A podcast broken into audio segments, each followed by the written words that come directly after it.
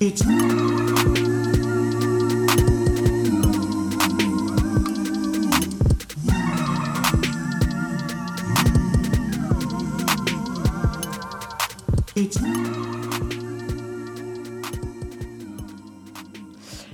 bonsoir, bonjour tout le monde, bienvenue sur les ondes de Radio Pulsar dans Quartier Libre, l'émission qui vous parle de l'actualité locale, euh, culturelle et artistique. Euh, bienvenue, donc aujourd'hui une émission un peu spéciale puisque on est actuellement deux dans les studios. Il y a Margot en face de moi, notre superbe technicienne, et moi-même, puisque les autres invités ne sont pas encore arrivés. Aujourd'hui, au menu, on va parler de, du festival Terre du Son, qui aura lieu début juillet entre le 7 et le 9 juillet.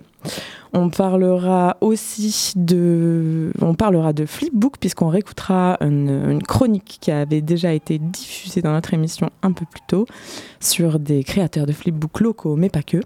Et puis on parlera aussi du dispositif Joker, qui est un dispositif qui existe particulièrement sur la ville de Poitiers, qui est très intéressant, qui est mis en place euh, par la ville, je crois. Et c'est Valentine d'Alençon qui viendra nous en parler tout à l'heure, elle arrivera plus tard. Et puis enfin, on aura une superbe chronique fanzine et euh, BD euh, envoyée par euh, Thomas Dupuis, qui est notre chroniqueur spécialiste du, sujet. Puis on finira par un petit tour des actualités. du moment, du week-end. Voilà, donc on va commencer quand notre, dès notre invité sera au bout du fil. On va commencer par parler du, Festival Terre de Son. Et juste une petite info aussi, s'il y a des gens qui veulent nous rejoindre ici euh, à Radio Pulsar. Et sachez que euh, l'AG, l'Assemblée Générale, sera lundi prochain à 18h30 à la locomotive. Donc pour les gens qui sont intéressés, qui sont adhérents, c'est le moment de venir s'informer, qui sont intéressés, qui sont adhérents ou non, pardon. C'est le moment de s'informer sur le sujet. Est-ce que Margot, on peut commencer par écouter un petit morceau, peut-être un morceau qui sera diffusé dans, euh, qui sera pardon, joué en direct pendant le festival Terre du Son, le morceau de Matt El Saïd.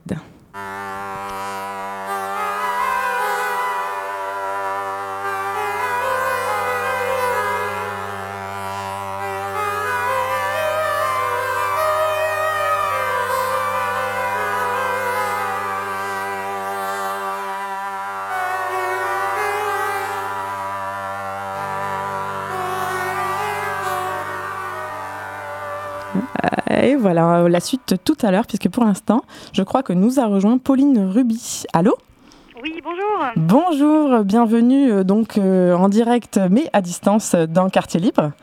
Bonjour, merci. merci de nous accorder un peu de votre temps pour parler donc du festival Terre du Son dans lequel vous êtes, je crois, coordinatrice, c'est bien ça?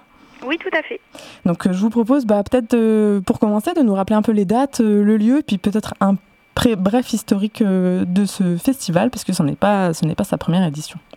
Non, tout à fait. Euh, cette année, on fêtera la 18e édition du festival Terre du Son qui se déroulera au, domaine de Candé à Mons, à quelques kilomètres de Tours, à une dizaine de kilomètres de Tours. Euh, ça va se dérouler donc dans, 15 jours maintenant, les 7, 8 et 9 juillet euh, prochains. Donc on est, on est impatient d'accueillir de nombreux festivaliers. Est-ce qu'il y a une, un peu un thème, une ligne éditoriale à ce, à ce festival de musique qui existe depuis plusieurs années maintenant? Alors effectivement, on essaie euh, de, fournir chaque année une expérience à nos festivaliers, à la fois euh, musicale, mais aussi euh, de les sensibiliser à, une démarche qui nous est chère, à savoir toute la, démarche en lien avec l'écologie. Et, on a des festivaliers très sensibles qui, sont à l'écoute de tout ce qu'on peut leur transmettre. Et oui, j'ai vu qu'il y avait un, gros volet euh, sur euh, tout ce qui était l'écologie. Et en termes musical, euh, quels, sont, quels, sont les types de groupes qu'on va pouvoir écouter? Est-ce qu'il y a justement des choix un peu qui sont opérés ou est-ce que c'est un peu éclectique? Alors, même si je ne suis pas très fan de ce mot, on peut dire effectivement que c'est très éclectique. Euh, on va effectivement retrouver euh, des têtes d'affiche comme Aurel San, L'Homme Pâle, euh, Chaka Ponk, euh, Bob Sinclair et également beaucoup d'artistes découvertes. Je pense à Julien Granel, je pense à Miel de Montagne ou, ou, encore Doria. Et puis c'est aussi une programmation de découverte régionale à la fois sur la partie payante du festival mais également sur la partie gratuite. Alors, donc il y a deux, deux parties, une, payante, une gratuite. Est-ce que vous pouvez nous expliquer un peu davantage comment ça fonctionne? Alors effectivement, sur une des particularités aussi de Terre du Son, c'est de proposer tout un village gratuit qui est ouvert donc les trois jours du festival de 11h à minuit et qui permet donc à tous de venir profiter à la fois de concerts de, groupes régionaux et, cette année de groupes nationaux, de venir déguster des plats réalisés par nos, restaurateurs mais aussi, nos, paysans, de rencontrer différentes associations, des, entreprises de la RSO et, on a également des spectacles jeunes publics. et des animations pour, pour les plus petits. ce que vous pouvez nous dire, c'est quoi des, pardon, la RSO la responsabilité, alors en fait c'est des associations et des entreprises qui vont venir présenter toutes leurs démarches envers qui vont mettre en place pour soutenir le développement durable. J'ai vu effectivement que vous aviez vraiment tout un volet très important hein, sur, ce, sur, ce, sur ces thématiques-là, euh, notamment euh, par, euh, je pense, l'utilisation de certains matériaux pendant le festival, mais aussi tout un travail autour de la mobilité douce. J'ai vu que vous aviez aussi des brigades vertes. Alors moi, je connaissais pas, donc ça m'a fait. Bah, J'ai trouvé ça intéressant et rigolo à la fois. Est-ce que vous pouvez nous dire un peu comment ça, pourquoi vous avez eu envie de faire ça, comment ça s'est mis en place et, et qu'est-ce que c'est? Ça fait effectivement des années hein, qu'on retrouve toutes ces actions sur le festival. Si on parle de la mobilité, on peut venir par exemple au festival euh, via des navettes gratuites depuis la gare de Tours. On met en place également un tarif euh, à seulement 4 euros euh, pour venir en train depuis toutes les gares de la région centre. Et puis effectivement, ces fameuses brigades vertes, ce sont des, bénévoles qui vont sensibiliser les festivaliers à, bien trier leurs déchets, à, ne pas jeter leurs mégots par terre et voilà, à respecter l'environnement et, le beau domaine sur lequel le festival euh, se déroule. Eh ben c'est très intéressant. Et aussi, euh, est-ce qu'on peut parler un peu d'un autre volet que moi j'ai trouvé hyper, euh, hyper intéressant? Donc, c'est aussi le, un volet accessibilité qui, j'ai l'impression, est bien développé aussi dans votre festival. Oui, effectivement, c'est un volet qu'on essaie, qu'on a déjà développé depuis plusieurs années. On essaie d'apporter chaque année des améliorations. cette année, on, on propose, alors on propose évidemment il y a des plateformes qui permettent au public euh, d'être au public PMR d'être surélevé face aux, grandes scènes. Euh, on a des plaques au sol aussi, puisque alors le festival se déroule dans un champ, mais voilà, on, peut, grâce aux plaques au sol, ils peuvent se déplacer facilement avec leur fauteuil. Les toilettes sont adaptées. On a des, comptoirs abaissés, on a un parking bien évidemment privilégié et surtout on a un accueil spécifique pour tout le public euh, PMR, on les accompagne, on, leur fait passer par des chemins un petit peu plus courts pour ceux qui auraient des difficultés à marcher. Donc il y a un accueil vraiment très personnalisé euh, pour ce public-là qu'on essaie d'améliorer d'année en année. Et j'ai vu aussi que vous aviez euh, que vous aviez mis en place des, des, pardon je vais y arriver des, des, équipements pardon pour les personnes sourdes ou malentendantes. Oui, tout à fait. Ben, je vous laisse en parler. Oui, ça s'appelle les subpacks. Ça permet euh, euh, donc c'est une sorte de, sac à dos euh, et, ça permet aux, personnes sourdes de ressentir grâce à des vibrations les basses, le basse des grandes scènes et, donc ainsi de vivre le concert. Et peut-être aussi un spectacle ou peut-être plusieurs, je sais pas, de chants-signes. Alors malheureusement non, cette année ah. il n'y en a pas, on n'en a pas cette année, mais ça fait partie, on en a eu les années précédentes et ça fait partie des, des, axes qu'on développera dans les années futures.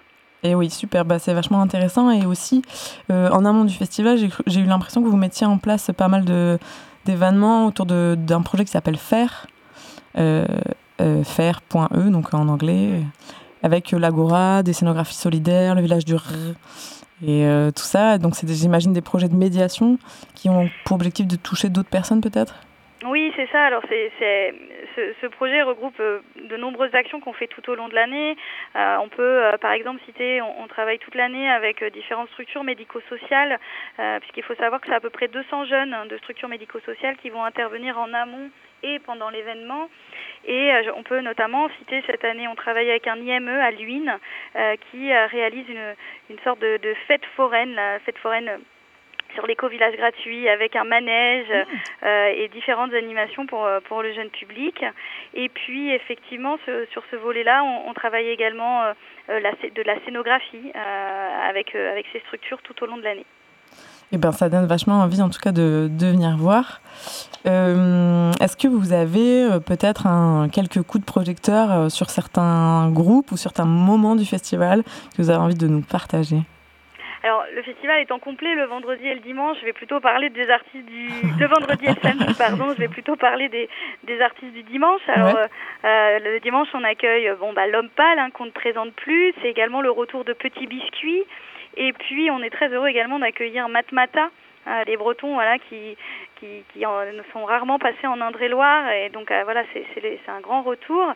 Et puis, c'est aussi euh, le, loco de- le, lo- le local de l'étape, Bigaranx, ou encore une des révélations euh, de l'année euh, 2023, euh, AD, qui était déjà venu avec son groupe Thérapie Taxi. Et euh, super, donc il reste encore des places. Donc ça c'est bon, on peut y aller. Le Euh, dimanche. le oui, dimanche. tout à Et une autre question, est-ce qu'il faut réserver pour le, le village euh, pour le Gratuit. Oui. Non, non, le village, il est en accès libre euh, tout au long du week-end, euh, donc vous pouvez euh, venir profiter gratuitement. Et les concerts donc qui s'y déroulent, faut, je veux dire, du coup il y, y aura cette place pour accueillir tous les gens qui sont là. et- Bah, Jusqu'alors, oui, il y a toujours Ah. assez de place. Bon bah c'est bon. Donc les gens peuvent venir le vendredi, le samedi sur le village gratuit et le Voilà. dimanche pour voir. Alors, faut qu'il, voilà, je, je vous invite à prendre vos places en amont, il en reste très peu pour le dimanche. D'accord. Ah, bah alors moi justement c'est dommage parce que j'avais eu un petit peu un, un, un concert qui m'avait interpellé donc quand j'ai quand j'ai regardé la programmation c'est le groupe Contrefaçon. Oui. Qui, qui m'a semblé très intéressant. Je sais pas si vous voulez en dire un mot. Oui, Contrefaçon, effectivement, qui joue en clôture euh, du vendredi. Euh, c'est un projet euh, très euh, très électro qui, on va dire, pour terminer une fin de soirée, mais bien dans l'ambiance et, et pour se déchaîner et, et finir en beauté, c'est c'est le concert idéal. Et oui, j'ai vu qu'en plus, ils ont l'air, ils se, ils ont l'air d'être, c'est un groupe donc autoproduit qui fait de la Oui. musique et de la vidéo. Mm, Tout à fait. Donc ça a l'air d'être très intéressant et il y a plein de, de clips euh, sur internet qui donnent bien, bien envie aussi. Bon bah c'est dommage pour cette fois, mais bon, peut-être il y a une liste d'attente ou pas, c'est possible? Non, non, c'est complet, complet. Très bien, ça marche. Et ben je sais pas, est-ce qu'on a oublié de dire des choses? Il nous reste des choses importantes à dire sur euh, Terre du Son, peut-être la philosophie s'il y en a une et ah, peut-être un brin de, d'histoire. Ça fait la combien édition euh, cette année? Terre, Du Son, ce sera donc la 18e édition. Donc c'est un festival, et c'est important de le dire, qui est indépendant. Euh, et aujourd'hui, euh, c'est important de le souligner. On est une association, donc euh, c'est un festival qui, qui, peut avoir lieu grâce à, des bénévoles et qui œuvrent à- aux côtés des qui œuvrent à- aux côtés des salariés tout au long de l'année et ça c'est très important de le dire et on, voilà on, on c'est grâce à c'est grâce à, aux entrées que un- qu'on peut survivre et, et proposer un festival d'année en année. Et comment on fait pour devenir bénévole s'il y a des gens qui nous écoutent et qui veulent l'année prochaine venir participer euh, à l'organisation? Eh ben ils sont les bienvenus et tout se passe sur notre site internet terreduson.com. D'accord. Et, là, pour cette édition, vous avez, je pense, votre équipe qui est constituée. Oui, euh, il reste encore quelques places, mais la majorité des équipes sont constituées. Super, merci beaucoup. Et ben, merci beaucoup de, de nous avoir un peu euh, parlé de, enfin, de nous avoir bien parlé de, de ce festival où on viendra le dimanche, du coup. et puis, euh, ben, nous, on va faire, moi, je vais faire un petit tour de euh, présenter un, un- autre groupe puisqu'on va écouter plusieurs morceaux de, de groupes qui passent pendant le festival. Donc, je vais tout de suite vous parler de Matt El Saïd. Donc, c'est un des beats funky, des basses groovy, de l'orgue, des derbouka et des samples de chants arabes. Donc on va réécouter le morceau qu'on a, qu'on a commencé à entendre tout à l'heure, tout de suite. Et je vous dis merci beaucoup, Pauline Ruby, et à bientôt. Merci beaucoup, à bientôt, au revoir. Au revoir.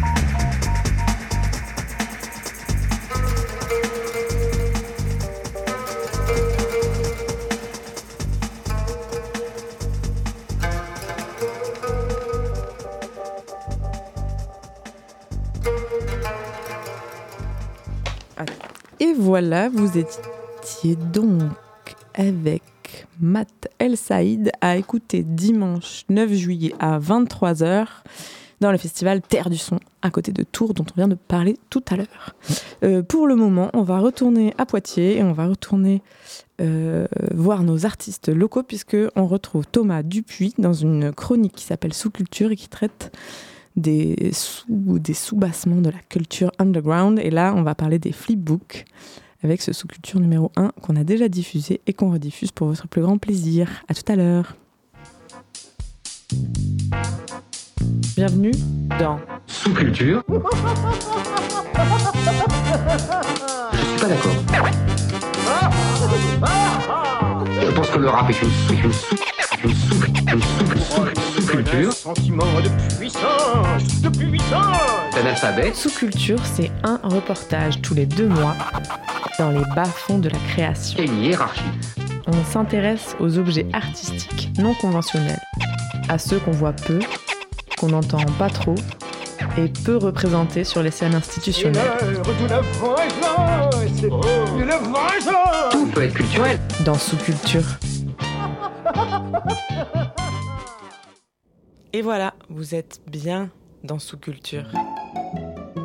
Pour ce premier reportage, on s'intéresse sous toutes leurs coutures au flipbook. Mais qu'est-ce que c'est que ça? Book, c'est livre et fil. C'est quoi ça? Flip? Bah non. Mais si, vous savez ce que c'est. Il y a peu de gens qui ont, qui ont jamais vu un, un, un flipbook, même s'ils savent pas toujours comment ça se, comment ça s'appelle. Et en- quand on leur explique que c'est, ils disent ah mais bien sûr. Le flipbook, c'est un petit objet composé de nombreuses pages qu'on effeuille avec le doigt Ah oui, je vois là. Ah et qui font s'animer une image. On parle aussi du kinéographe, du folioscope, du cinéma de poche et du Domenico, mon préféré, le cinéma avec le pouce. Et nous, on le kiffe dans Sous-Culture parce que c'est certainement pas un art du devant de la scène. Le flipbook est connu. Est-ce qu'il est reconnu? Euh, Pas toujours, c'est vrai. Moi, ça m'est, ça m'est souvent arrivé quand je disais à quelqu'un que je connectionnais le flipbook, on me regarde avec des yeux ahuris en se demandant euh, en quoi ça pouvait euh, être intéressant. Mais tout de suite, on le met sous le feu des projecteurs avec Pascal Fouché Oui, c'est Pascal Fouché. et Thomas Dupuis. Je m'appelle Thomas Dupuis. Depuis quand je fais des flipbooks je... bah là, j'ai les premiers que j'ai faits, je crois. Et les premiers que j'ai faits, je les ai faits au... Je me rappelle pas en avoir fait avant, et pourtant je connaissais déjà le principe. Mais les premiers que j'ai faits, c'était au début des années 90, quand j'étais étudiant. Voilà. Et c'était même avant que je fasse les beaux-arts, en fait. J'étais- J'étais étudiant en sciences, et j'ai fait sur des petits carnets à carreaux, tu vois, j'ai fait des flipbooks comme ça. 92, 30 ans, c'est pas mal. le premier, tu veux que je te montre Ouais. Donc là, ils sont, ils sont rangés où t'es... Dans des, car- dans des, des pièces, à- des, des cartons à chaussures. Même si son nom de famille c'est Dupuis, Thomas dans ses livres il signe Autoté. Et si je suis venue l'interroger, c'est parce que Thomas, il se présente toujours Toujours comme auteur de, de bande dessinée et de flipbook. Parce que c'est deux choses que j'ai fait à peu près euh, toute ma vie euh, d'auteur euh, à équivalence. quoi. J'ai toujours fait un peu les deux. Après, ça m'est arrivé de faire d'autres trucs, mais c'est vraiment mes, mes, mes deux activités principales. Il est aussi éditeur aux éditions Flubble Up dans le quartier des Couronneries à Poitiers. Et c'est là-bas que je l'ai rencontré pour une visite des lieux et aussi de la philosophie de la maison. Dès le début, il y avait du roman photo aussi et, et du flipbook en, en plus petite proportion, mais c'est des choses qu'on a toujours faites et, et qu'on a développé ensuite, qu'on a développé par la suite. C'est-à-dire qu'à présent, euh, dans notre collection de flipbook, on a bien une cinquantaine de titres en tout, même si euh, il y en a qui sont épuisés maintenant, mais ouais, je crois qu'on a, on a bien fait au moins une cinquantaine. Le point commun de tout ça, c'est que c'est des choses qui mélangent, euh, qui, qui, qui, qui- qui- le- l'image et le texte en diverses proportions euh, pour raconter des histoires. Quoi. Et c'est marrant parce que, le, en fait, euh, euh, Grégory et moi, qui sommes les fondateurs de la maison d'édition, il se trouve qu'on s'est rencontrés dans un festival de cinéma et qu'on est au moins aussi cinéphile que bénéphile. Et, moi, a posteriori, je dis que si on fait du flipbook et du roman photo, c'est aussi parce que c'est des moyens d'expression qui sont à cheval. Tu vois, entre le livre et, euh, entre le livre et le cinéma. C'est-à-dire que le roman photo, quand tu le crées, ça prend une forme de tournage en fait, avec des acteurs, etc. Sauf qu'à la fin, c'est un livre. Et le flipbook, bah, c'est un bout de cinéma, mais qui est en, c'est un, dessin animé sous forme d'un carnet qu'on feuillette. Euh, non, parce que des fois il y a de la photo. Bon, ça peut être un bout, ouais, ça peut être de la photo aussi. Euh, Puis, de fil en aiguille, on en est venu à parler de Pascal Fouché.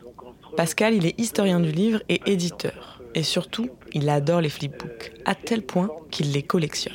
J'ai commencé à acheter des flipbooks quand j'ai quand j'étais en, âge d'acheter des d'acheter des livres Euh, et puis euh, quand j'en quand j'en quand j'en rencontrais euh, je, je, je les achetais et je me suis aperçu un jour que euh, bah, que je savais plus très bien euh, euh, ce que j'avais ou pas euh, et parce que je l'ai évidemment ce sont ce sont en général des assez petits livres donc euh, on les range comme on peut. Ça, ça se met pas dans des étagères comme euh, comme comme les livres.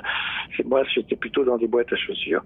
Et euh, et je les entassais comme ça un petit peu pendant pendant des années. Et, un jour, quand je me suis aperçu que je savais plus euh, en en voyant un dans une dans une librairie ou dans une brocante, je me souviens plus. je, ne me souvenais plus si je l'avais déjà ou pas. Et j'ai ressorti mes boîtes à chaussures. Je me suis aperçu que j'en avais déjà plusieurs centaines, je crois. Euh, et que c'était en fait euh, devenu une sorte de, de collection finalement, sans trop euh, que ce soit volontaire au départ. On peut dire que Pascal, c'est le spécialiste des flipbooks. Parce que quand son activité l'a amené à diriger un dictionnaire encyclopédique du livre et que... Les articles de ce dictionnaire encyclopédique devaient être écrits par des spécialistes. Donc euh, chaque euh, euh, chaque entrée du dictionnaire devait être rédigée par un spécialiste. Et j'ai euh, je me suis euh, euh, dit il faut que je trouve quelqu'un pour parler du flipbook. Hmm. Et en fait, ben, j'ai trouvé personne. Donc, je l'ai fait moi-même. J'ai fait des recherches, j'ai cherché les, les, les, les plus anciens brevets, j'ai j'ai reconstitué en fait l'histoire, et c'est ça qui a nourri euh, le- mon site internet. Le flipbook euh, il est évoqué souvent de façon un peu un peu marginale. Il n'y a pas force de reconnaissance. Il n'y avait pas de livre euh, sur le flipbook avant que je, que, que je sorte le bien. Euh, euh, il n'y avait pas de site internet dédié entièrement au flipbook avant que je fasse le avant que je fasse le bien. je l'ai fait. Alors, je suis en train de. J'ai ouvert une boîte à chaussures et euh, en fait, dedans, il y a tous mes... mes, mes anciens flipbooks. Ah, voilà. Ça, ça doit être le tout premier que j'ai fait.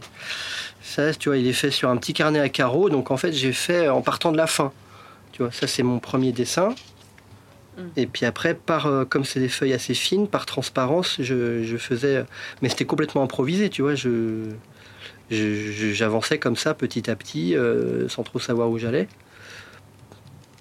Donc là, j'ai fait une, transformation. Un type, il ouvre la bouche, il y a ses yeux qui se rejoignent, qui font plus qu'un seul œil. Sa bouche gobe l'œil. Ça fait comme une espèce de verre avec un œil au bout, et un touffe de cheveux des oreilles. Et puis après, son cou s'étend jusqu'à faire un nœud et, le- nœud claque et puis voilà, il meurt. C'est un peu dark. Je sais pas, moi j'aime bien un flipbook quand euh, effectivement, quand comme tu dis, quand, l'animation elle, est- chouette, tu vois, des fois euh, ça vaut juste. Quand je fais des ateliers avec des enfants, par exemple, je leur dis euh, vraiment pour parce que bon, ça dépend l'âge des enfants, mais souvent ils sont un petit peu, ils disent ah mais je sais pas dessiner machin.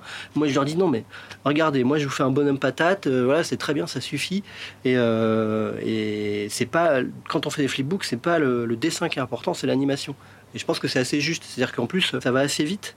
Donc en fait si tu as trop de détails, euh, l'œil n'arrive pas à saisir tout. Donc tu es obligé de, bon, à la limite tu peux le refaire plusieurs fois, c'est pas trop grave, mais, mais pour que ça fonctionne bien à l'œil et que tu saisisses toute l'histoire, etc., il faut que ça soit assez simple. Et oui, c'est vrai ça. Pourquoi? Quand on les feuillette, on a l'impression euh, d'une animation, on a une impression de, mouvement. Euh, ça crée en fait euh, une séquence animée parce que ces images ont été prises consécutivement, donc se, suivent. Et quand on feuillette donc ce petit carnet ou ce petit livre, l'œil en fait euh, reconstitue euh, une scène euh, animée. C'est ce que scientifiquement on appelle la, persistance rétinienne, qui est, un- phénomène connu qui fait que l'œil garde en fait l'image précédente quand, l'autre quand l'image suivante arrive et, effectivement quand on quand, feuillette donc ces petits livres on a l'impression c'est comme si on était au cinéma. Et d'ailleurs, le flipbook, en fait, euh, on ne sait pas très bien euh, quand c'est né exactement, parce que on peut imaginer que euh, depuis très très longtemps, euh, les gens ont dessiné des images successives. Mais en fait, euh, le flipbook en tant euh, qu'objet tel qu'il existe aujourd'hui, euh, il n'est apparu que au 19e siècle. En fait, entre l'invention de la photographie et l'invention du cinéma. Qu'après, tu as des choses qui sont très graphiques aussi. J'en ai fait aussi qui sont un peu euh, abstraits ou des choses comme ça. Je peux t'en montrer d'ailleurs. Et puis là, on a plongé dans le carton à chaussures de Thomas, qui est devenu immense, gigantesque. Et on s'y est un peu perdu. J'en ai fait un là, c'est euh, c'est mes premiers essais au spirographe. Tu vois ce que c'est le spirographe? Si, c'était des trucs en plastique comme ça où tu, tu mettais ton crayon et tu tournes et ça te fait des formes euh, géométriques un peu compliquées. J'ai fait des flipbooks à la perceuse. Donc j'ai pris un bloc de feuilles et j'ai pris mes, petites mèches de perceuse et puis j'ai percé à travers. Je les ai reliées avec, euh, avec un- une vis et un écrou. C'est classe aussi. Ah oui, c'est un peu un, un peu un hasard. Ça dépend, ça dépend aussi du, du matériel que j'ai à ce moment-là. Là, à ce moment-là, j'utilisais des fiches quadrillées, tu vois, comme ça. Je pense que comme je fais, j'ai toujours un peu fonctionné à la récup, je pense que c'est des trucs que j'avais récupérés du bureau de ma mère, ça. Et du coup, je, prenais des pinces à clé comme ça. Ça c'est vachement bien parce que ça tient vachement bien. Et ça, j'avais fait ça. Pardon. C'est avec un, manuel, un manuel de tennis marabout. Ben, en fait, là, j'ai découpé dans, le manuel marabout les positions du type qui fait du tennis. Mais sauf que je les ai mis un peu dans le désordre, donc euh, du coup on a la raquette qui bouge, enfin je sais pas comment dire, comme si le, mec dansait un peu avec sa raquette. Mhm. ah ouais, ça c'est un essai que j'ai fait, tu vois, avec des, avec des, des empreintes de verre, tu vois, des, des verres, euh, de- des, des verres pour boire quoi. Et des- ils ont différentes euh, formes, le, le- le- le cul du verre a différentes formes. Donc là je les ai animés, c'est un petit peu expérimental aussi, avec de l'encre.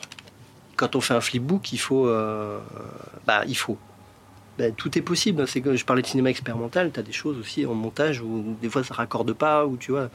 Une fois que j'ai mis le pied là-dedans, la main, euh, tu vois le truc de ah waouh quand on quand on fait euh, quand on dessine comme ça sur un carnet, waouh ça donne une animation.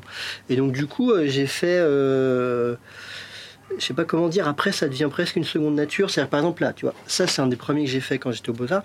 C'était un exercice qu'on avait fait en photo, un exercice de lumière. Moi, d'emblée, je me suis dit, ah bah tiens, ça fait un flipbook, tu vois. Du coup, on a, on a la, lumière qui tourne autour de la tête de mon pote que j'ai photographié. Après tout ça, j'avoue que je suis complètement embrouillée. Il faut que je fasse le point avec Pascal. Les flickbooks, c'est pour qui?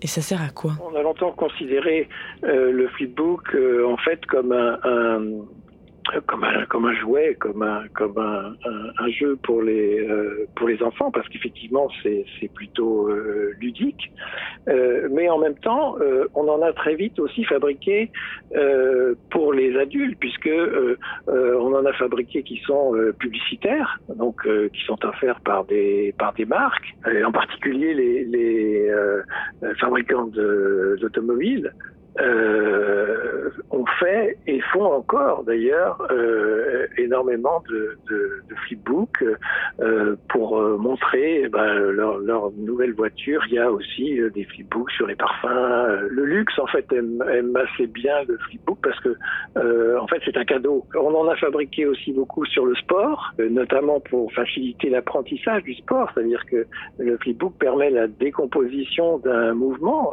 montrer comment on fait un swing au golf, euh, par exemple, ou comment on fait un revers euh, au tennis.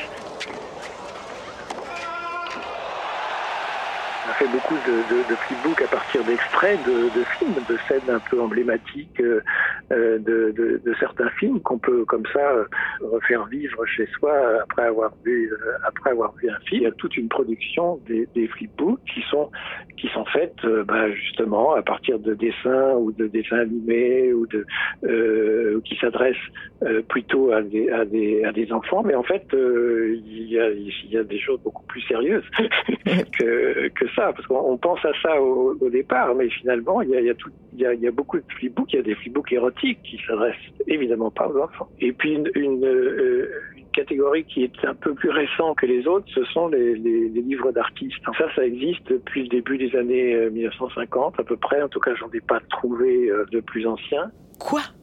Des flipbooks d'art? Est-ce que le flipbook est un espèce de créativité supérieure à d'autres? Il y a des contraintes qui peuvent être assez fortes, comme bah, le format. C'est vrai que si tu fais des formats trop grands, c'est trop souple. Donc c'est plus, plus tu fais un format grand, plus il faut que ton papier soit épais. Et puis au bout d'un moment, tu, en fait, tu peux même pas flipper avec le pouce. Quoi. Donc il faut quand même, que, quand même que tu restes dans une certaine taille. Tu es contraint aussi par le. Ouais, tu peux pas non plus faire un, nombre énorme de feuilles. euh, qu'après, tu, tu peux pas faire euh, quelque chose de fluide. Donc il me semble que chaque mode d'expression a ses contraintes et ses, et ses zones de liberté. Quoi, je sais pas. euh. Il y a une partie de ma production que, je fais, qu'on édite à Flubble. Et du coup, on a des contraintes commerciales qu'il faut qu'on, pour que ça soit suffisamment rentable, il faut qu'on imprime un certain nombre d'exemplaires, qu'on en vende un certain nombre. Et du coup, on est quand même, euh, c'est pas une critique, hein, mais on est quand même dans quelque chose d'un petit peu commercial où on essaye justement d'avoir des choses qui,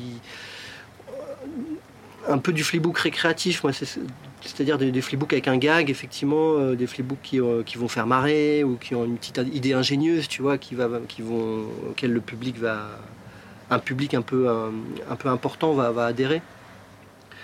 Et du coup, euh, les choses un peu expérimentales que je fais vont pas trouver leur place là-dedans. Il y a des maisons d'édition qui ne publient que des flipbooks? Euh, oui, mais à ma connaissance, pas en France. Il y en a un qui s'appelle Shax Daumenkino en Allemagne. Et après, il y a un éditeur espagnol là, qui fait des choses depuis 2-3 ans qui s'appelle Flipboku. B-O-K-U. Il y a des auteurs qui ne font que du flipbook? Mais je sais pas, moi, des fois, j'ai l'impression que je suis plus connu pour mes flipbooks que pour mes BD. Je connais pas de gens qui font que ça, je crois. Même moi, c'est pas, je veux dire que je vis plutôt du livre, de la bande dessinée, que du flipbook. Effectivement, ça fait pas, ça fait pas une production euh, euh, en soi. Et puis, euh, il faut, les produire, il faut les vendre. Souvent, les libraires, ils les mettent à la caisse, tu vois, et c'est le dernier truc que tu achètes avant de partir. Tu vois, ah bah tiens, je vais prendre un petit flipbook en plus. Il n'y a pas un enjeu commercial de dingue, quoi. On connaît pas le boom qu'il y a en bande dessinée. Mais ça se trouve, peut-être un jour, il y a un imprimeur ingénieux qui va trouver un truc pour en faire pas cher. et c'est drôle parce que quand on va en festival, tu sais, on a toujours on a notre table avec les bouquins et on a toujours un coin avec des flipbooks. Et c'est fou comme les enfants, ils savent tout de suite ce que c'est. Tu vois? C'est drôle, enfin, je sais pas comment dire. euh, les, enfants, ils arrivent, ils feuillettent. Mais alors peut-être que les enfants, ils feuillettent tout et n'importe quoi. Mais du coup, ils feuillettent et puis, ah, Ouah, c'est super et tout. Et du coup, après, tu as une nuée d'enfants qui, vont, qui te foutent le bordel dans, dans ton coin à flipbook. Mais euh, alors que les, les adultes, il y en a, des fois, ils prennent comme un livre et puis ils regardent page à page, puis ils se rendent compte que ça raconte pas grand-chose comme ça, tu vois. puis on leur dit, mais non, il faut. euh, Il n'y a pas à dire, ça fait du bien d'avoir fait un peu la connaissance avec les flipbooks.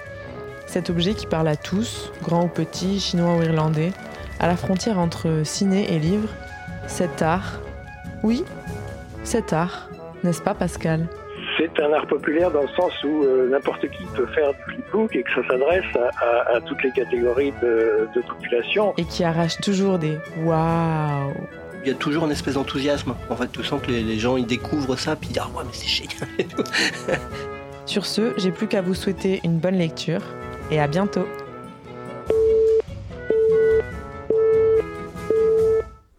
Et voilà, donc c'était le petit reportage sur les flipbooks avec Thomas que justement on retrouve tout de suite puisqu'il nous a concocté une petite chronique sur les PD et les fanzines que je découvre en même temps que vous tout de suite. Bonjour à toutes, bonjour à tous. Aujourd'hui, je voudrais vous parler d'un type de fanzine un peu particulier tout en étant assez répandu et que je trouve passionnant. Il s'agit des personal zines. Un personal zine, c'est un fanzine fait par une personne qui raconte au jeu sa vie, ses différentes passions, ses voyages, ses amitiés, ses amours, ses emmerdes. Il y en a qui durent quelques numéros et puis s'éteignent, mais les plus passionnants sont ceux qui durent longtemps, parce qu'on y voit l'écriture de l'autrice ou de l'auteur mûrir et parce qu'ils sont comme de petites bulles de vie. Souvent, ils sont écrits à la main, sur le modèle du personal zine sans doute le plus connu dans le monde du fanzina. J'ai nommé Comet Bus, le fanzine d'Aaron Elliott, qui signe Aaron Comet Bus. Comet Bus a débuté en 1981 et il existe encore. Le numéro 58 est sorti en 2017, le 59 en 2020 et ce serait bien le diable s'il n'allait pas jusqu'à son numéro 60. Aaron navigue dans le milieu punk de la côte ouest des États-Unis. Il est lui-même musicien et son fanzine, parfois format A5, parfois A6, raconte sous forme de nouvelles courtes, la plupart du temps écrites à la main, des anecdotes sur sa vie à Berkeley et à San Francisco. C'est souvent drôle, un peu désespéré. Certains numéros sont consacrés à des interviews, comme par exemple ce numéro où il interroge ses copains partis vivre à la campagne sur les raisons qui les ont poussés à quitter la ville. Ce numéro a d'ailleurs été traduit. Il est paru sous le titre Le Retour à la Terre aux éditions Demain les Flammes, maison d'édition de Toulouse, qui a traduit plusieurs livres de Comet Bus. Les éditions Ta Party ont de leur côté traduit En Chine avec Green Day, dans lequel Comet Bus accompagne ses amis du célèbre groupe punk à travers le pays le plus peuplé du monde. Un fanziniste français a suivi l'exemple de Comet Bus. C'est Stéphane, Stéphane Delevac avec son fanzine Rad Party, lui aussi en grande partie consacré à la musique punk et hardcore, et consacré aussi à des anecdotes de la vie du rédacteur, lequel semble passer une grande partie de sa vie à assister à des concerts et une autre et une autre grande partie à écrire ses fanzines à la main, avec une graphie très particulière et très caractéristique. J'ai découvert Rat Party il y a quelques années lors de l'expo organisée par la Fanzinothèque à la médiathèque de Poitiers. On pouvait y voir des pages originales d'usine et des dessins de Stéphane Delevac reproduits en grand format. Je vous signale d'ailleurs que l'exposition L'Arzine s'emporte, organisée conjointement par la médiathèque et la Fanzinothèque, a lieu jusqu'au 26 août à la médiathèque François Mitterrand. Les deux personnages qui m'ont le plus marqué sont King Cat Comics de l'auteur de BD américain John Porcellino et Petit Monde Caravane du cinéaste français Rodolphe Cobeto Caravane. John Porcellino publie King Cat Comics depuis 1989 et le numéro 82 est paru en décembre 2022. Ça fait presque 3 numéros par an en 33 ans. C'est un fanzine assez copieux, en noir et blanc, dessiné et écrit à la main, constitué de petites histoires autobiographiques. Le fanzine lui-même est peu diffusé en France. On peut le trouver dans quelques librairies spécialisées à Paris ou à Lyon. On le trouvait autrefois à Poitiers à la librairie Le Feu Rouge, disparue en 2011. John Porcellino est surtout connu chez nous par ses livres, qui sont la plupart du temps des compilations de pages parues dans son fanzine. On peut citer Chronique clinique et Tueur de moustiques, parus tous les deux aux éditions L'Employé du mois. L'Employé du mois, ça s'écrit M-O-I. Le premier réunit trois histoires où l'auteur parle d'une période euh, où il a subi un traitement contre un cancer, ainsi que des erreurs de diagnostic qui ont créé chez lui une méfiance vis-à-vis du corps médical. Le second raconte son expérience d'exterminateur de moustiques quand il avait une vingtaine d'années, expérience qui n'est sans doute pas sans lien avec les maladies qu'il a pu contracter par la suite, puisqu'il était embauché pour balancer des insecticides en grande quantité dans la, en grande quantité dans la nature, sans vraiment de protection adéquate. Le tout est raconté avec justesse et sensibilité, l'auteur essayant de se rapprocher au plus près de ses impressions et sentiments tels qu'il les a perçus sur le moment. Voilà pour les livres, mais quand on lit l'anglais, c'est bien aussi de lire les fanzines King Cat Comics, dans lequel John, en dehors de ses pages de BD, s'adresse au lecteur comme à un copain et partage avec lui les musiques qu'il écoute, les livres qu'il a aimés et les fanzines qu'il reçoit. John Porcellino a un dessin très épuré mais très expressif. Il parle souvent de son adolescence, aime s'attarder sur des moments simples de la vie et cite volontiers des grands maîtres zen. Son œuvre est discrète, anti-ironique, tellement épurée qu'on peut très facilement passer à côté mais si on prend le temps de s'y attarder, on se rend compte qu'elle est profondément, attachante. Petit Monde Caravane, quant à lui, est le personal zine de Rodolphe Cobeto Caravane, cinéaste expérimental et projectionniste au, studio Galande. Alors, le studio Galande, c'est ce cinéma indépendant de Paris connu pour projeter The Rocky Horror Picture Show toutes les semaines. Petit Monde Caravane est aussi écrit à la main et abondamment illustré, beaucoup par des photos tirées de magazines, par des cases de BD, parfois par les propres photos de Rodolphe. Il y raconte sa vie de cinéaste expérimental, les tournages, les festivals, les relations avec les autres cinéastes, avec les acteurs, ses rencontres avec d'autres artistes. Moi, ce que j'aime dans son fanzine, c'est qu'il défend un cinéma radical et expérimental. Il défend la pellicule argentique contre la vidéo. Il défend aussi une certaine façon de faire et de vivre le cinéma, qui subsiste encore au travers des associations L'Etna et L'Abominable, et au travers du distributeur Lightcone. Cobeto Caravan est aussi vachard. Il fait volontiers de longues tirades pour râler sur tel film encensé par la critique ou sur les émissions de télé qui sont de pire en pire. Le fanzine est très bien fabriqué. Les couvertures sont souvent noires, tamponnées à la main, l'intérieur imprimé sur papier coloré avec de petites astuces de pliage, des ajouts manuels, des gags visuels, si bien qu'on a le sentiment de ne jamais en avoir épuisé la lecture. Petit Monde Caravane est assez mal diffusé. À une époque, on le trouvait dans certaines librairies spécialisées ou bien en festival, mais là, ça fait longtemps que je n'en ai pas vu de nouveaux numéros. À la Fanzinothèque, le numéro le plus récent est le 90, qui date de 2009. Et bien entendu, on ne trouve rien sur Internet. J'aimerais bien avoir des nouvelles de Rodolphe Cobeto Caravane. Je ne le connais pas du tout, je ne sais même pas à quoi il ressemble, mais grâce à son fanzine, il est devenu un personnage que j'aime retrouver. Et c'est ça qui est essentiel dans les personnalizines, qu'on appelle aussi persines. C'est qu'on y est en contact direct avec une autre personnalité qui vit parfois à l'autre bout de la Terre, qu'on ne rencontrera peut-être jamais, mais qui a pris le temps d'écrire, de mettre en page, d'imprimer, de diffuser un peu de lui-même, un peu de cette émulsion de vie dont parlait la dessinatrice Joëlle Guilvic. Lire un personnel c'est comme lire des nouvelles de quelqu'un et prendre plaisir à le retrouver, à travers ses écrits. Se réjouir qu'il soit encore en vie et en activité. Bizarrement, je ne ressens pas la même chose quand je visite Instagram ou un blog, même si c'est le blog d'une autrice ou d'un auteur que j'aime bien. Je pourrais aussi vous citer Ratcharge, le fanzine d'Alex Simon, qui a donné lieu au très drôle et très joli petit livre Entre un néant et un autre aux éditions des Mondes Affaires. Ou encore Le Courrier mensuel, fanzine personnel et politique du dessinateur de BD Denis Bourdeau, qui en est déjà à son numéro 110 ou 111.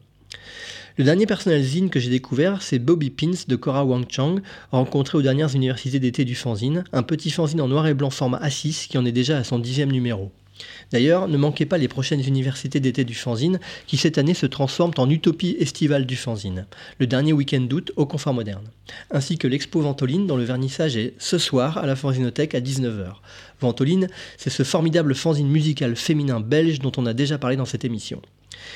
Tous les fanzines que j'ai cités sont bien sûr disponibles et empruntables si on est adhérent à la fanzinothèque de Poitiers qui se trouve au Confort Moderne et qui est ouverte du lundi au vendredi de midi à 18h et le samedi de 14 à 17h. À la prochaine. Et merci Thomas pour cette petite pub pour la fanzinothèque au passage. Et tout de suite, on est avec Valentine Dalençon qui nous a rejoint dans les studios. Ça fait plaisir qu'il y ait un peu de monde. Et euh, qui va nous parler du dispositif euh, Le Joker. Ou Joker. Est-ce qu'on dit le Joker ou Joker? Le Joker. Le Joker. Qui existe depuis un bon moment maintenant, même si ça a changé de nom, je crois, à Poitiers. Oui. Tu peux nous raconter un peu? Ça s'appelait euh, à l'origine la Bourse Spectacle. Et ça a été créé euh, dans les années 90, en fait, ça remonte à 1993, les prémices. Euh. Donc effectivement, ça, ça remonte. Ça fait 20, 30. Oh, là là, et vous faites un truc pour les 30 ans euh J'aimerais bien. Après, il faut voir si on a les ressources pour le faire, mais ce serait bien de marquer le coup, effectivement. Et du coup, c'est le quel est le principe alors de ce dispositif qui est un dispositif d'aide en fait mis en place par la ville, c'est ça, je dis pas de bêtises? On est subventionné par la ville de Poitiers, mais après, du coup, c'est quand même le, centre d'animation de Beaulieu qui porte le dispositif. Euh, et du coup, euh, comment ça fonctionne? Mais en fait, c'est pour les habitantes et les habitants de Poitiers. Euh, donc en fait, ça permet de profiter des sorties culturelles et sportives à Poitiers. Et c'est en fonction des ressources en fait. Donc euh, en fonction du quotient familial, il y a deux situations possibles. Soit la personne est seule, soit la personne est en famille. Donc il y a deux quotients. Le quotient famille est à 703 maximum, donc on prend les, les quotients de la CAF. Euh, et pour une personne seule, c'est 510 au niveau du quotient. Et une fois que cette carte est faite, on peut s'inscrire en fait, euh, c'est simple la démarche. On va dans les maisons de quartier et on s'inscrit euh, en ramenant son numéro d'allocataire CAF, un justificatif de domicile. Donc je reprécise que c'est uniquement pour les habitants de Poitiers. Pas Grand Poitiers. Non, hmm, pas encore. Malheureusement. Un jour peut-être. et, euh, et, voilà, une fois que, que les personnes sont, sont inscrites et ont leur carte avec leurs photos. Euh, elles peuvent ensuite aller dans les différentes euh, structures partenaires pour profiter euh, d'un tarif réduit à 3,50 euros pour quasiment toutes les sorties culturelles dans presque tous les partenaires de Poitiers. Oui, donc en fait, euh, le, système, c'est de, faire la carte, si on, remplit les conditions, faire la carte, et ensuite ça déclenche un tarif réduit. Et moi, j'en profite pour dire que franchement, j'étais épatée quand je suis arrivée à Poitiers, parce que je pense que j'ai jamais rencontré dans les nombreuses villes où je suis allée de dispositifs similaires avec des tarifs aussi peu chers, donc ça fait vraiment plaisir. Et donc tu parlais du quotient familial, alors pour les gens qui qui connaissent pas forcément leur quotient, tu peux nous donner une idée du revenu en fait oui. qui correspond? Oui, par exemple, en fait, le quotient familial de la CAF pour une personne seule, euh, quand on dit 510 euros, en fait, la CAF divise par deux les ressources mensuelles. Donc là, ça, équivaut en fait à 1020 euros de revenus euh, par mois. Donc ça peut être quelqu'un qui a temps partiel. Euh, euh, quelqu'un qui, qui, est en service civique, ou après aussi en fonction de la composition de la famille, en fonction du nombre de parts, du nombre d'enfants, oui, personnes au foyer, ça divise les ressources. Si on est seul à avoir un, revenu euh, avec plusieurs enfants, du coup, ça effectivement, ça augmente notre caution familiale. C'est ça le principe de la CAF, je crois. Alors c'est un peu, enfin je sais pas si on peut le résumer comme ça, c'est un peu compliqué comme calcul, mais, mais euh, bah, en fait, euh, on va dire plus il y a de personnes au foyer, et euh, bah, du coup plus les ressources vont être divisées et seront amoindries. C'est, le quotient sera plus bas effectivement s'il y a plus de personnes au foyer. Hum. Et du coup, alors cette carte, on peut la faire, tu te dis, dans tous les maisons de quartier, dans toutes les maisons ça. de quartier? Donc il y a 10 maisons de quartier à Poitiers et on peut aller, en fait, on va à l'accueil de ces maisons de quartier pour euh, retirer la carte, faire l'inscription. Et on peut la faire n'importe quand? N'importe quand dans l'année, effectivement, ça peut être euh, dès, dès fin août, début septembre, mais ça peut être en ce moment aussi. Euh, c'est vrai qu'il y a des saisons culturelles qui sont un petit peu terminées, mais il reste encore euh, le cinéma, euh, il reste aussi euh, la salle d'escalade. Depuis cette année, on a aussi un partenariat avec euh, les piscines, la patinoire. Euh, donc voilà, ça fait plein de, choses euh, à, à profiter, en tout cas pour l'été. Super. Et donc ça marche pour un an. Si tu fais la carte, ça vaut pour un an, Oui. jour pour jour, quoi. Oui, oui, oui. Enfin, pas jour pour jour, on fonctionne en saison. Donc, c'est-à-dire que quelqu'un qui va la faire euh, en septembre ou maintenant, sa carte sera bonne jusqu'à fin août. Ah d'accord. Donc si je la Voilà. fais maintenant, ça vaudra pour l'été. Il faudra que j'en refasse une en septembre. Ok. Tout à fait. Comme l'année scolaire, comme les enfants. Exactement. ok, ça marche. Et tu disais les structures partenaires, est-ce que ça vaut le coup qu'on les, qu'on les liste ou il y en a trop ou, ou c'est que ça donne ou à peu près quelques-unes Oui, on peut, on peut en parler, mais il y en a effectivement énormément. Euh, là, quand je prends le, le petit dépliant que j'ai sous les yeux avec la carte de la ville pour se rendre compte de, de l'ensemble des partenaires, euh, j'ai, euh, on va dire, 40 lieux Ah. identifiés. Et puis après, il y a tout ce qu'on appelle les programmations itinérantes qui vont être bah, des festivals euh, ou d'autres propositions qui n'ont pas leur lieu attitré, mais qui vont être un petit peu partout dans la ville. Euh, donc, euh, donc voilà, ça peut être à la fois des maisons de quartier, des lieux culturels. euh, euh, plus Le- ou moins gros. le confort, ça le marche. confort moderne, la scène nationale le tape, euh, Mm. voilà. et puis euh, les médiathèques font partie euh, du, du réseau de partenaires également. Euh, en fait, on peut prendre l'abonnement annuel à la médiathèque en présentant sa carte Joker, c'est-à-dire ça, ça fait office de justificatif de ressources et on accède au tarif réduit qui est à 6 euros pour toute l'année, sachant que quand on a des enfants jusqu'à 18 ans, la carte est gratuite. Donc voilà, c'est vrai qu'aussi le Joker, c'est une manière de, dire et d'informer tout ce qui existe déjà dans les structures culturelles, qui n'est pas toujours euh, finalement lié à la carte Joker, mais voilà, de faire rayonner un petit peu euh, toute l'offre euh, déjà existante. Ça, c'est un peu le deuxième volet. Le premier, c'est d'offrir des tarifs réduits pour vraiment Oui. faire une vraie accessibilité et un, une vraie démo, un peu de la démocratisation des droits culturels, tout ce qu'on entend en ce moment. Oui. Et l'autre volet, c'est un peu vraiment de l'aide à la- l'information et aussi de la, un peu de la coordination de sortie, c'est ça? Que, Oui. que toi, tu, tu- sur laquelle tu œuvres beaucoup aussi? Oui, Tu peux nous en parler un peu plus?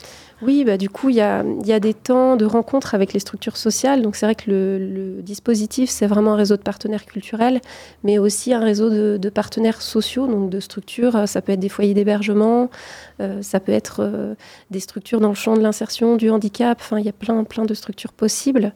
Et l'idée, c'est que je vienne rencontrer les personnes euh, qui. qui sont accompagnées par des travailleurs sociaux dans ces structures, que je leur parle du dispositif et que à partir, on va dire, de leurs envies euh, par rapport à tout ce que je leur euh, raconte sur, euh, sur les lieux culturels et les sorties possibles, on construit ensemble une sortie qu'on va faire. Et souvent, c'est en plusieurs étapes. Ça commence la plupart du temps par une visite d'un lieu, tout simplement, pour pas avoir d'a priori aussi pour, pour y aller. Et puis, il y a souvent quelque chose de très convivial aussi autour de, de repas. hein. Enfin, c'est des choses simples. Et, et puis, euh, des rencontres artistiques aussi euh, avec, euh, bah, avec des spectacles, mais aussi des artistes. Et si on fait partie d'aucune structure en question dont tu parles, mais qu'on veut quand même, est-ce qu'il y a des sorties de groupe des fois que tu organises pour les gens qui sont inscrits euh, Est-ce qu'on peut s'inscrire sur une newsletter Je sais pas trop euh, pour avoir tes infos? Euh, alors oui, c'est vrai que je ne l'ai pas expliqué, mais il y a aussi un petit guide que je fais. donc il y en a quatre dans l'année, euh, de octobre à mai. Et en fait, l'idée, c'est de justement, euh, comme il y a énormément de partenaires, plein de propositions possibles, l'idée, c'est euh, de donner euh, des outils à la fois pour les professionnels des structures sociales et à la fois pour les personnes inscrites, euh, le tout public. Euh, de leur donner des outils pour se saisir de, de cette carte et l'utiliser. Et donc, il y a des pages thématisées qui sont euh, sur les festivals, euh, d'autres sur le sport, justement, pour profiter des sorties sportives. Et puis, sur un petit peu comme un agenda, en fait, on pourrait l'ouvrir comme la fiche hebdo et regarder comme ça les différentes propositions jour par jour. Euh, sachant que c'est sélectif parce qu'à Poitiers, on est une petite ville, mais il y a beaucoup, beaucoup de propositions. Donc euh, voilà, c'est pour donner des pistes et des envies euh, de manière assez diversifiée. Et donc, par ce biais-là, je peux annoncer parfois des choses qui sont proposées et ouvertes à, toutes et à tous, ou parfois ça va être plutôt un envoi spécifique à des personnes. sur un projet qui peut y avoir avec un partenaire culturel et qui serait ouvert à toutes et à tous. Est-ce que tu peux nous donner bah, peut-être un exemple d'un projet que tu as monté, euh, je sais pas, ces derniers temps, et peut-être un exemple d'une sortie, euh, s'il en reste encore, je sais pas, cette date-là, s'il y en a encore, peut-être pas, mais ou d'une sortie qui as été que tu as faite ou que tu projettes de faire à la rentrée, ou je sais pas trop. Alors, euh, pour un projet auquel là je repense qui remonte à décembre 2022, qui est un projet vraiment multipartenarial, donc ça c'est intéressant aussi, c'est la force du dispositif, c'est de s'appuyer sur d'autres partenaires euh, que ce soit au niveau social et culturel. Donc là, c'était autour d'un spectacle de Hamid Benmaï qui s'appelle Yelel. Euh, c'est un chorégraphe d'origine algérienne et l'idée c'était de, pouvoir proposer autour de ce spectacle un parcours de médiation avec euh, déjà une découverte de la danse avec une danseuse, Johanna Mandonnet. Donc là je m'associais à Beaulieu Danse qui est la saison qui programmait ce spectacle et puis d'avoir aussi un atelier culinaire avec, euh, euh, avec euh, ben, en fait, une chef cuistot. et là, c'était Alima Guédouard pour faire la cuisine algérienne et pour proposer en fait un plat algérien aux danseurs. Donc c'était un, spectacle avec je me souviens plus s'ils étaient six ou huit danseurs et danseuses. paquet. Voilà, et, l'idée c'était de leur faire déguster ce qu'on allait préparer et de pouvoir aussi ensemble ben, partager ce repas, sur place le soir du spectacle. Et, euh, en fait, il y avait euh, des, familles qui étaient présentes.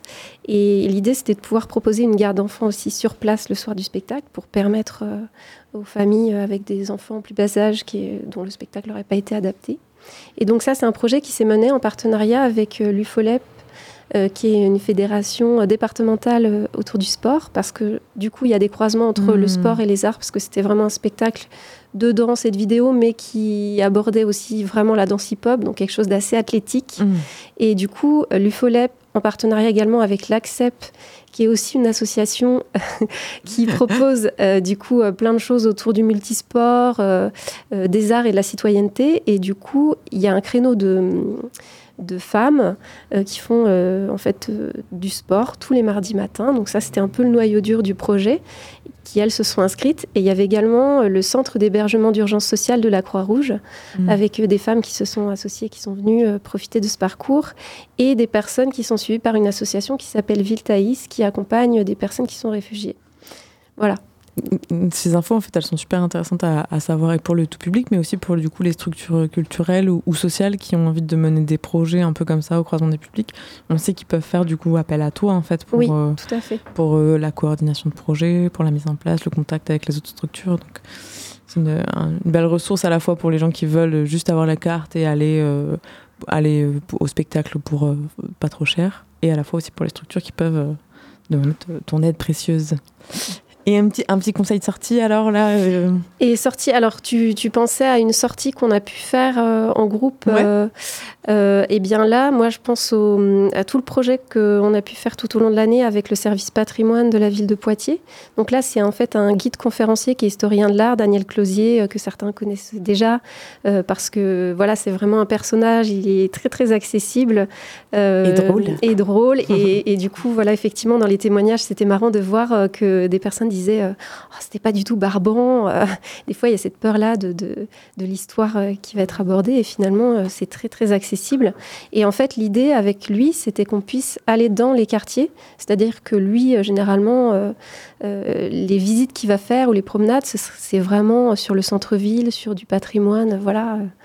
Qui est, où il y a plein plein de choses à, à dire, mais l'idée c'était de se dire qu'aussi dans les quartiers, il y a des choses à découvrir et euh, que les personnes qui habitent dans ces quartiers voient leur, euh, leur quartier autrement. Donc il y a eu en fait, euh, bah, il y a eu quasiment, enfin il y a eu beaucoup de quartiers. Il y a eu les Couronneries, il y a eu Poitiers-Ouest, Saint-Éloi et puis j'en oublie les trois cités. les trois cités, voilà. Et, et, du coup, voilà, c'était assez riche en, en partage et voilà, c'est des moments assez simples. En fait, c'est une visite qui dure à peu près une heure, une heure et demie, et après un petit temps euh, de, de débrief et de goûter. euh. Et tu penses que vous allez le refaire? Alors, on va certainement le refaire. En Ah. tout cas, moi, j'y tiens, mais euh, on, on se fait un bilan bientôt avec, avec les personnes qui s'occupent de ça. Et, et j'aimerais que ce soit l'année prochaine peut-être enrichi avec un projet avec une plasticienne qui s'appelle Sylvie Dissa, euh, qui a tout un projet. mais bon, ça prendrait un peu de temps d'expliquer le projet, Mm. euh, mais euh, en gros, pour vous donner un petit, euh, petit avant-goût de ce projet, c'est qu'elle veut travailler pour faire de la récupération de, de fleurs abandonnées dans les cimetières, les fleurs en plastique Mhm. qui sont mises à la poubelle. Et elle, voilà, elle a tout un projet de création de, de forêts et d'arbres à partir de, de ces, de ces De fleurs. de cimetière, super. Mais c'est très beau, Ouais, ouais. très très beau. Ça m'étonne pas. Bah, du coup, peut-être on en reparlera l'année prochaine dans un Avec futur quartier plaisir. libre. Et en attendant, si on veut se renseigner sur la carte Joker, on peut aller demander donc en maison de quartier. Et il y a le site internet et le prospectus, le prospectus, qui est donc un dépliant plein de couleurs. Donc il y a du bleu, du rouge, du jaune, et qui est, je pense, un peu partout dans tous les, les lieux culturels euh, Oui. de Poitiers. Donc n'hésitez pas à vous renseigner. Merci beaucoup, Valentine. Merci Lola. Avec plaisir. Et puis tout de suite, on écoute un début de morceau du groupe, euh, je vais y arriver, Do de j'espère que je le prononce bien, qui sera aussi dimanche 9, à Terre, 19 de- dimanche 9 juillet pardon, à Terre du Son, et qui est vraiment un groupe de musique entre, qui mélange vraiment les genres. Vous allez voir ça tout de suite et euh, on se retrouvera peut-être une petite minute à la fin pour un mini bed agenda sur l'actualité du week-end.